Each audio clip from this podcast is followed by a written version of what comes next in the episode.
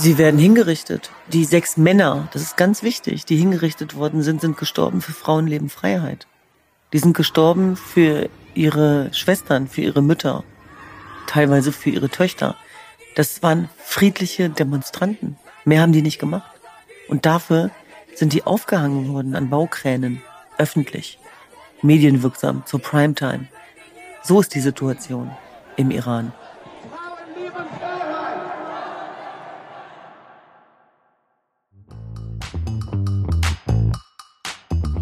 Willkommen bei 5050 bei OMR.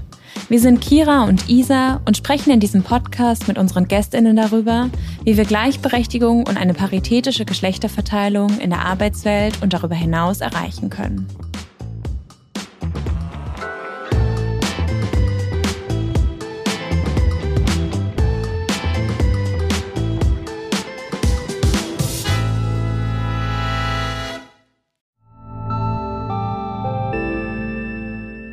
Werbung.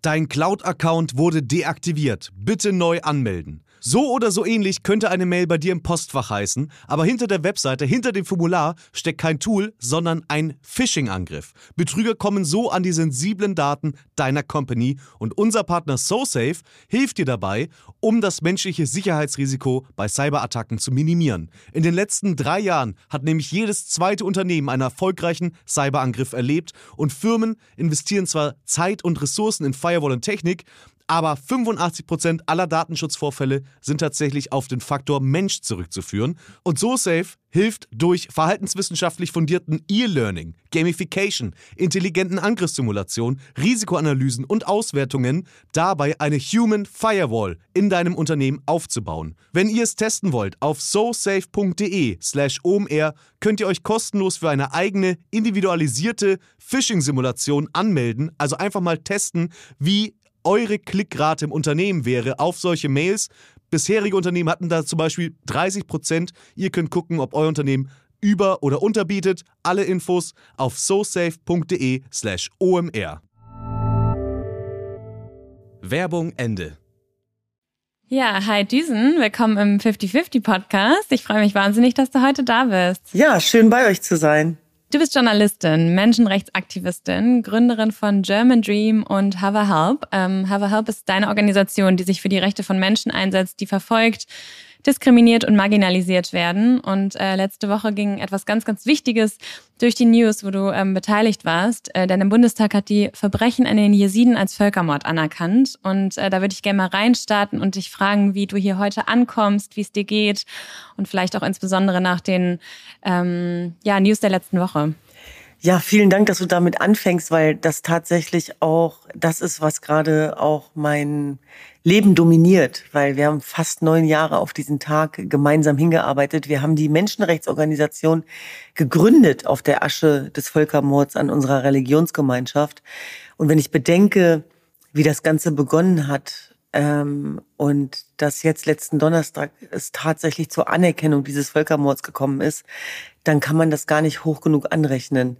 Hört die Arbeit dadurch auf? Nein. Rettet es die Menschen, die immer noch in Gefangenschaft sind? Auch nicht.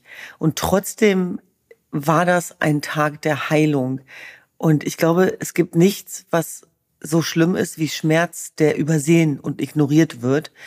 Und ich muss sagen, dass es mich mit großer Erleichterung erfüllt, dass der Straflosigkeit und den Verbrechen an meiner Religionsgemeinschaft, für die sich kaum jemand interessiert hat, bis 2014 Beachtung finden und dass das, was wir durchlebt und erlebt haben, jetzt auch amtlich bestätigt ist. Es war ein Genozid. Und das ist die letzte Stufe der Entmenschlichung. Und das geht über jedweden Krieg hinaus. Dunkler wird's nicht mehr.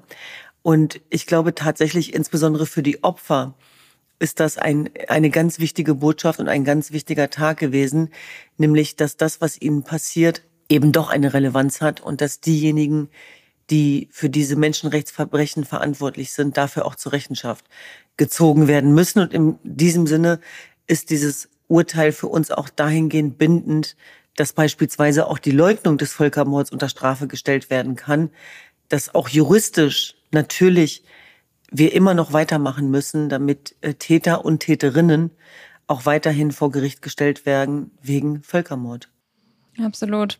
Ein Riesenerfolg und ein Riesenzeichen vor allen Dingen. Ähm, magst du vielleicht noch mal so in ein, zwei Wörter ein bisschen Kontext geben, wer die Jesiden sind und wo die vor allen Dingen leben? Ja, das Jesidentum ist eines der ältesten Religionsgemeinschaften der Welt und ist 2000 Jahre vor Christus entstanden. Unsere Heimatregion sind die Türkei, äh, Syrien, Iran, Irak, Teile Georgiens und auch in Russland äh, gibt es viele Jesiden, die zweitgrößte Diaspora. Und wir sind keine Schriftbesitzer.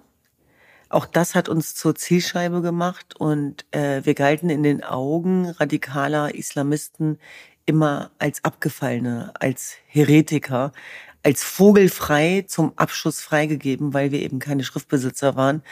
Und das hat eben dazu geführt, dass Jesiden verfolgt werden, seitdem es sie gibt, ethnisch und religiös. Wir begreifen uns im überwiegenden Teil ähnlich wie unsere jüdischen Freunde als Volk, also nicht nur als Religionsgemeinschaft, sondern auch in der Ethnie als jesidisch. Mhm. Und ähm, wir sprechen aber kurdisch. Und es ist so, dass das, was die IS-Mörderbanden 2014 exemplarisch vollzogen haben, die Bilder, die um die Welt gegangen sind, von den verdursteten und verhungerten Menschen, die zu Tode gekommen sind in der Sinjar-Region, in diesen Bergen, in der Nineveh-Ebene, und auch Kinder, die über Nacht zu Vollweisen geworden sind, weil ihre Eltern enthauptet worden sind, oder auch die Frauen, die zwangskonvertiert worden sind, vergewaltigt worden sind, auf Sklavenmärkten verkauft worden sind. Das war grausam für die Welt zu sehen. Und tatsächlich war es für uns einfach nur ein Fortbestand der Unterdrückung, Diskriminierung und des Völkermords. Das heißt, die Welt hat zum ersten Mal von uns erfahren, durch das, was der IS gemacht hat und perfider und brutalerweise eben medienwirksam. Die mhm. haben eben auch ähm, die Digitalisierung dafür genutzt und haben das sozusagen auch teilbar gemacht, zugänglich gemacht. Und so grausam diese Bilder waren, das waren meine Leute, die ich dort gesehen habe, so erleichtert waren trotzdem viele Jesiden, dass dieser Schmerz, der jahrhundertelange jetzt sichtbar wird und es keine Ausreden mehr gibt. Und das war tatsächlich für mich auch der life-changing Moment und der Grund, warum ich dann eben auch mich auf den Weg gemacht habe in den Irak, um diesen Völkermord zu dokumentieren. Und wir Jesiden kennen das, was der IS gemacht hat, eigentlich nicht anders. Und unsere heile Welt wurde immer von allen Seiten bedroht. Also in den Heimatregionen, die Herkunftsländer, aus denen wir kommen, haben wir Unterdrückung erfahren, weil wir nicht Teil der Mehrheitsgesellschaft waren. Und insofern waren wir immer mehrfach Identitäten ausgesetzt. Deswegen finde ich immer, wenn ich dieses Wort intersektional höre, ähm, also ich kannte das Wort noch nicht, bevor wir intersektional gearbeitet haben, weil wir nie ja. eine andere Wahl hatten.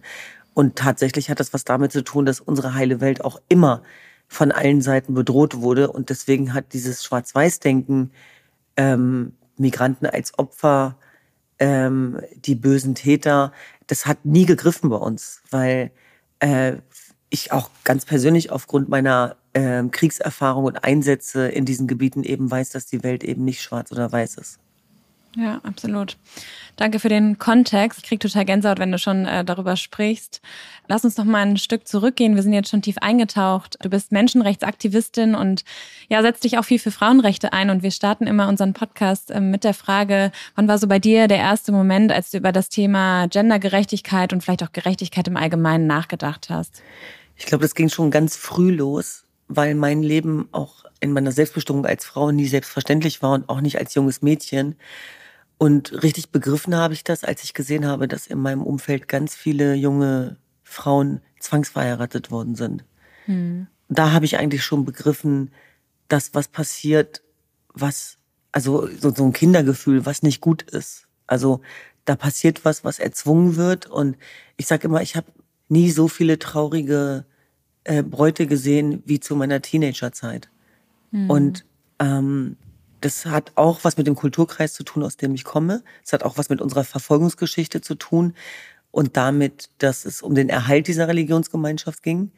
Aber die Frage, die sich für mich daran angeschlossen hat, war natürlich, zu welchem Preis. Und ich habe das in der Dimension damals nicht erfasst.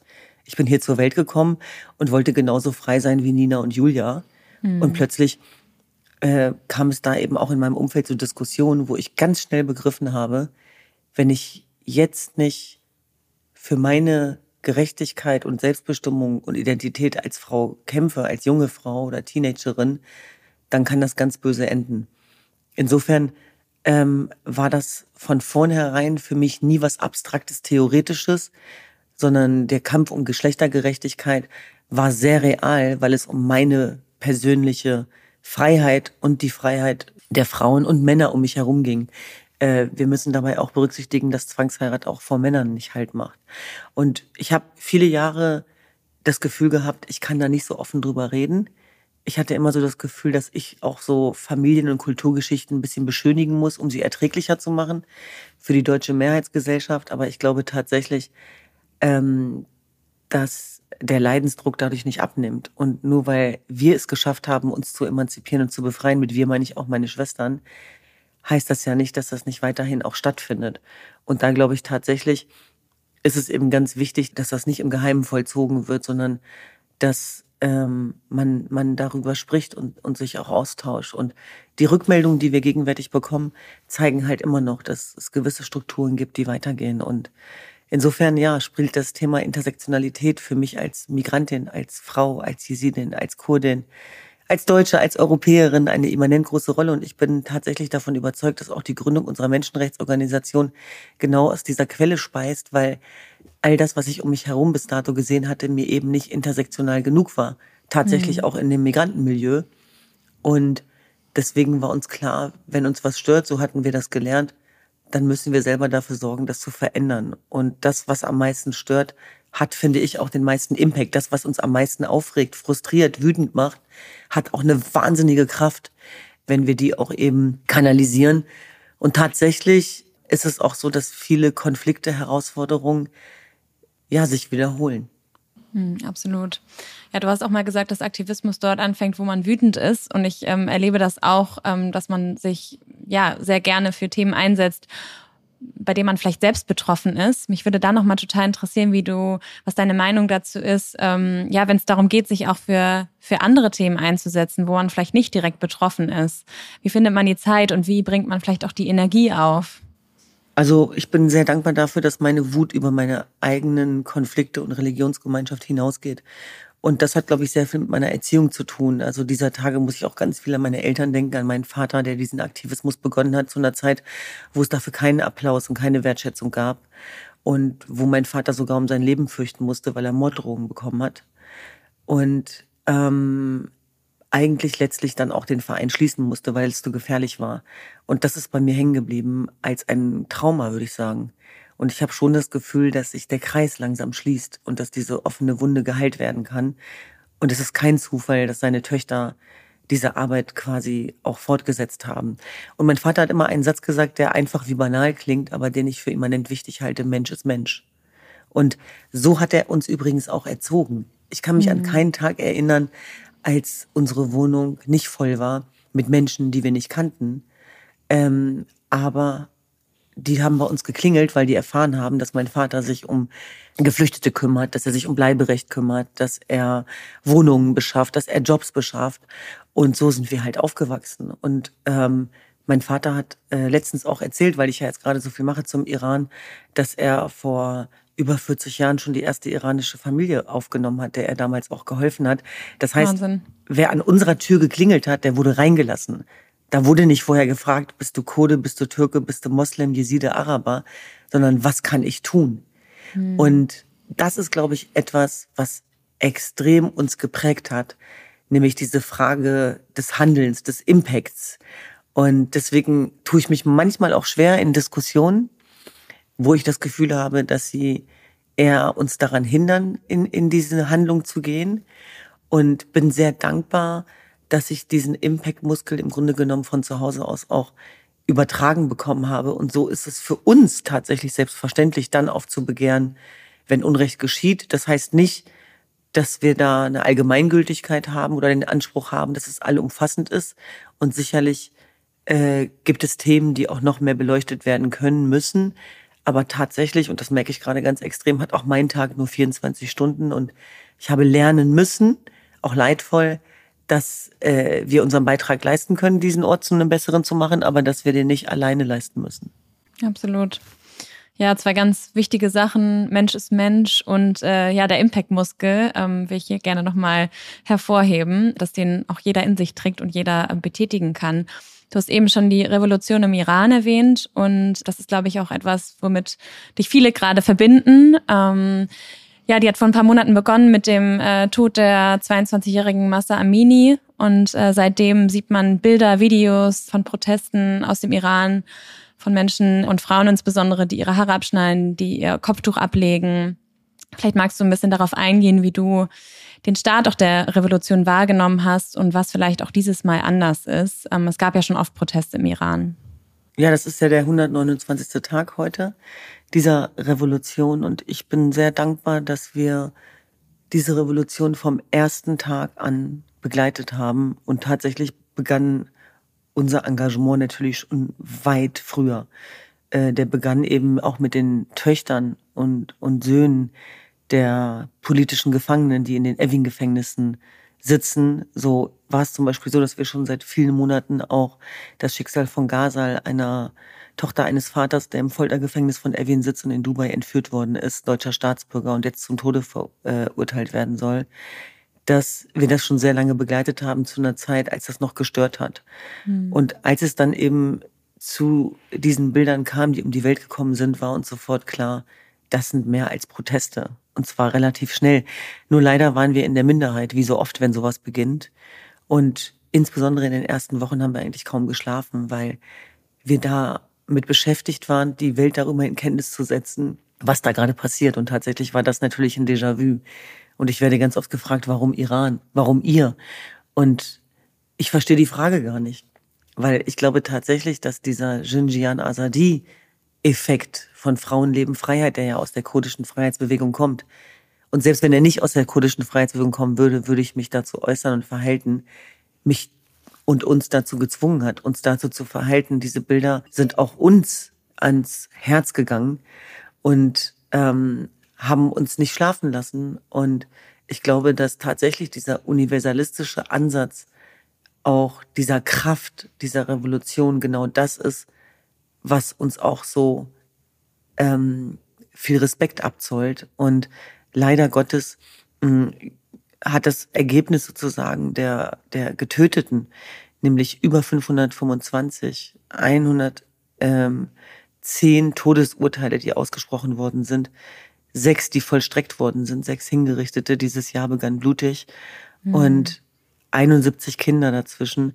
Das kann uns nicht kalt lassen. Und es sitzen 19.546 Inhaftierte in den Foltergefängnissen des Irans. Und es wird Zeit, dass wir die Gesichter und die Geschichten endlich zeigen. Und es ist der Mut der Menschen, das können wir immer wieder nur sagen, aus dem Iran selber, die ihr Schweigen gebrochen haben unter Einsatz ihres Lebens und uns zu Augenzeugen gemacht haben in, in einer digitalisierten Welt des 21. Jahrhunderts. Und wir müssen jetzt uns damit auch verhalten, denke ich. Und für mich ist die große Frage, die sich daran anschließt, eben auch, wo stehst du in dieser Revolution? Und wir stehen uneingeschränkt an der Seite der Zivilgesellschaft. Und ich glaube tatsächlich, da geht es auch sehr viel um uns, weil diese universalistischen Werte von Selbstbestimmung, von Freiheit, von Leben, ähm, die sind allgemeingültig und wir fallen uns selber in den Rücken, nicht nur den Menschen dort, wenn wir das nicht so hoch wie möglich anrechnen. Und während wir hier sitzen, ist heute ein sehr wichtiger Tag. Das EU-Parlament wird darüber verhandeln, ob die Revolutionsgarden auf die Terrorliste kommen oder nicht.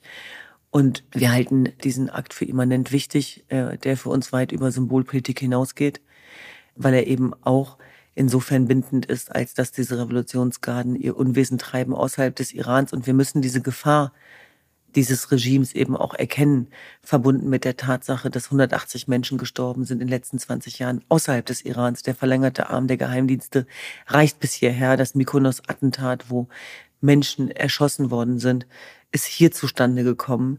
Und die Menschen, die hier von ihrem Recht auf Demonstration gebraucht werden, Gebrauch machen, werden hier bedroht. Und wie kann es sein, dass wir Rechtsstaatlichkeit hochhalten und Demonstrationsrecht und gleichzeitig Menschen, die da genau das tun, äh, um ihr Leben fürchten müssen? Das kann nicht in unserem Sinne sein. Und genau da wollen wir laut sein, weil wir als Jesidinnen wissen genau, wie sich das anfühlt, wenn man im Stich gelassen wird und sich niemand für dein Schicksal interessiert. Und ich glaube, wenn wir in so einer Welt enden, wo nur noch Betroffene über das sprechen können, was ihnen passiert, dann wird sehr arm. Ja, absolut. Danke nochmal für den äh, Kontext und die Erläuterung. Du hast eben schon den Mut der ganzen ähm, Protestierenden erwähnt. Vielleicht können wir nochmal ein bisschen darauf eingehen, ähm, ja, was sie auch fürchten müssen, wenn sie auf die Straße gehen, wenn sie sich ohne Kopftuch zeigen. Ich glaube, es ist ja auch einfach eine Realität, äh, mit der sich viele in Deutschland gar nicht ähm, auseinandersetzen können, weil sie es nicht hautnah erleben. Sie werden hingerichtet. Also äh, die sechs Männer, das ist ganz wichtig, die hingerichtet worden sind, sind gestorben für Frauenleben Freiheit. Die sind ja. gestorben für ihre Schwestern, für ihre Mütter, teilweise für ihre Töchter. Das waren friedliche Demonstranten. Mehr haben die nicht gemacht. Und dafür Wahnsinn.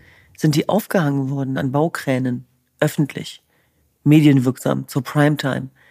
So ist die Situation im Iran. Die bringen Kinder um. Kleine, unschuldige Kinder. Und die inhaftieren die Besten, die die Denker, die Akademier des Landes, die Reformer, die, die was verändern wollen. Das Gefängnis ist voll mit der Zukunft des Irans, weil ja, weil es ja immer heißt, ja, was danach, was danach. Die wissen selber besser als wir, was danach kommt. Und die Menschen machen das seit 43 Jahren durch, still und heimlich. Ist ja nicht das erste Mal, dass hingerichtet und gemordet wird. Ist das ja. erste Mal, dass wir uns dafür interessieren. Das ist der Unterschied. Wahnsinn. Und ähm, ich bin immer wieder beeindruckt und erstaunt darüber, wie stark auch die Kinder der Inhaftierten sind. Mhm. Und wie die in einen Aktivismus gehen müssen, der ihnen gar keine andere Wahl lässt, weil sie das Leben ihrer Mütter retten oder Väter retten müssen. Das beschämt mich auf der anderen Seite tatsächlich auch.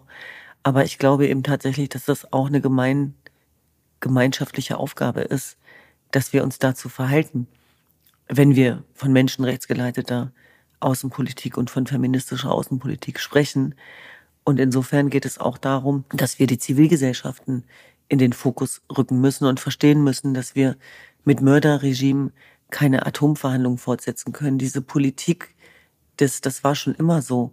Und Wirtschaftsbeziehungen sind wichtiger. Äh, dem muss ein für alle Mal ein Ende gesetzt werden.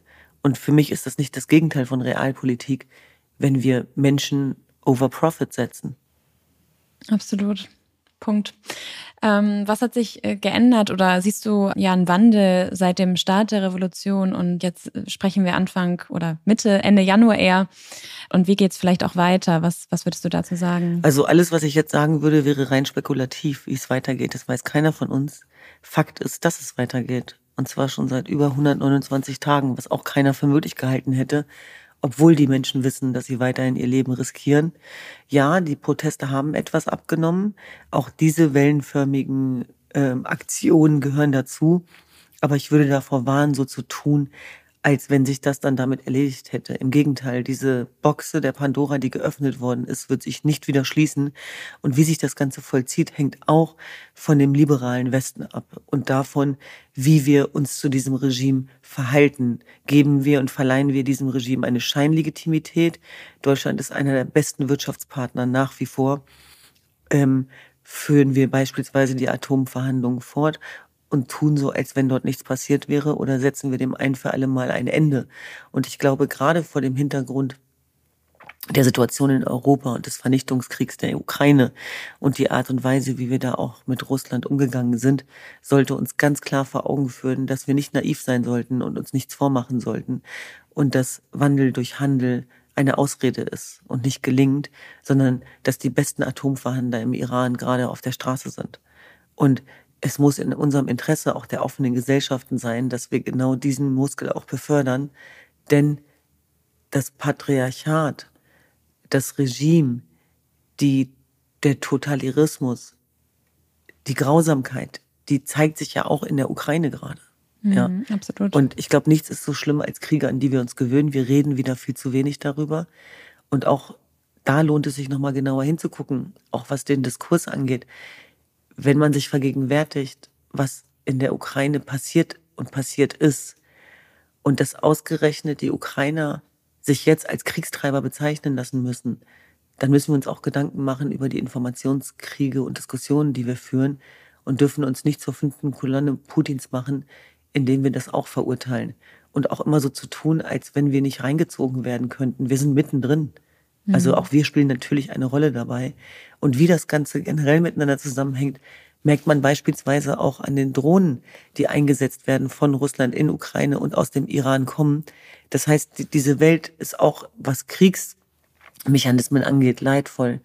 Auch sowas von verbunden als Achse des Bösen.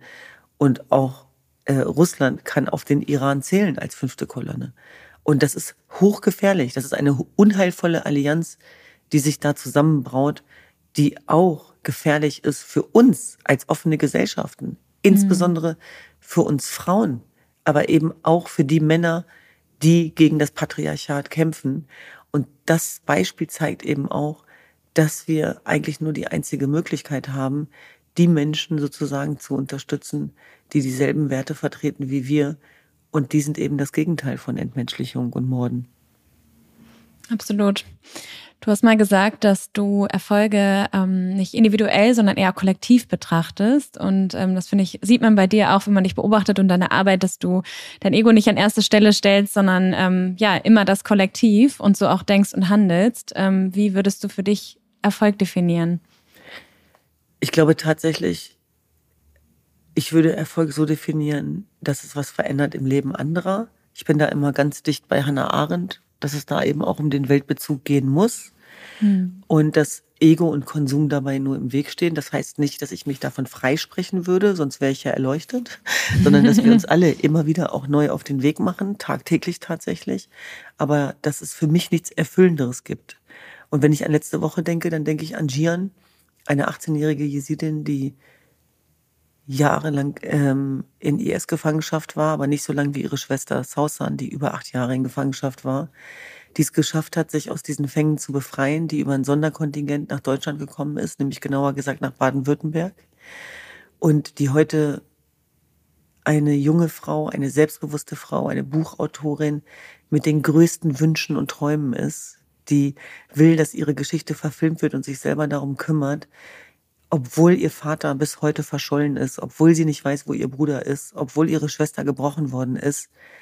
Und wenn man was im Leben dieser Menschen bewegen darf, wenn man einen ganz, ganz kleinen Beitrag leisten darf, weil das sind ja selber starke Frauen, Agents of Change, die, die uns nur als Begleitung brauchen und nicht als äh, Erlöserin. Das finde ich auch immer ganz wichtig, gerade mhm. bei dem Thema Hilfe, dass es nicht um so ein Rettertum geht, sondern dass es um eine Hilfe zur Selbsthilfe geht. Dann zeigt mir das auch genau, warum wir am richtigen Platz sind. Und ähm, das ist etwas, glaube ich, dass der Purpose dich auch dazu zwingt, dich vom Ego äh, zu verabschieden.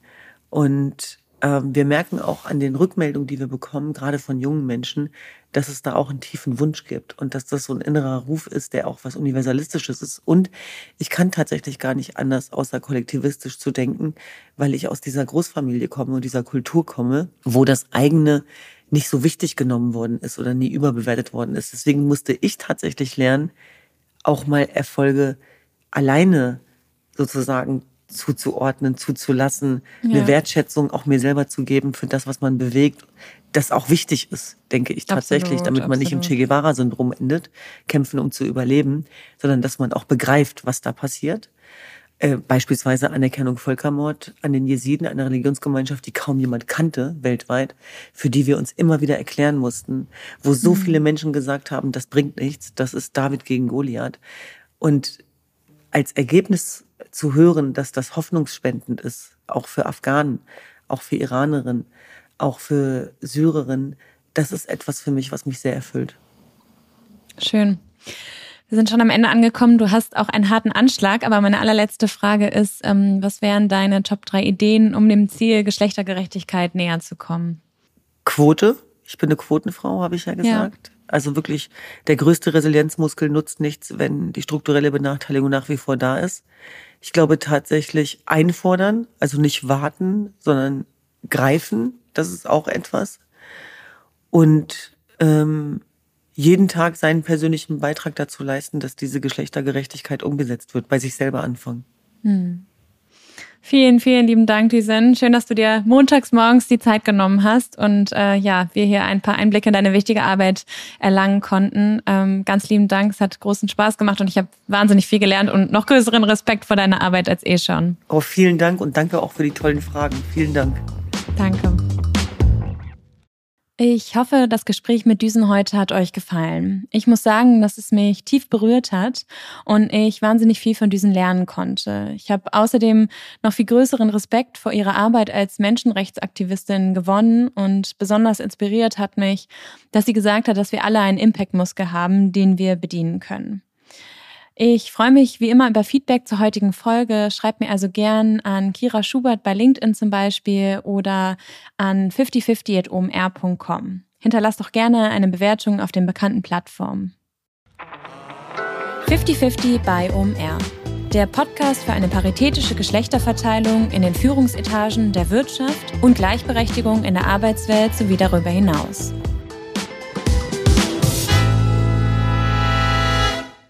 Dieser Podcast wird produziert von Podstars bei OMR.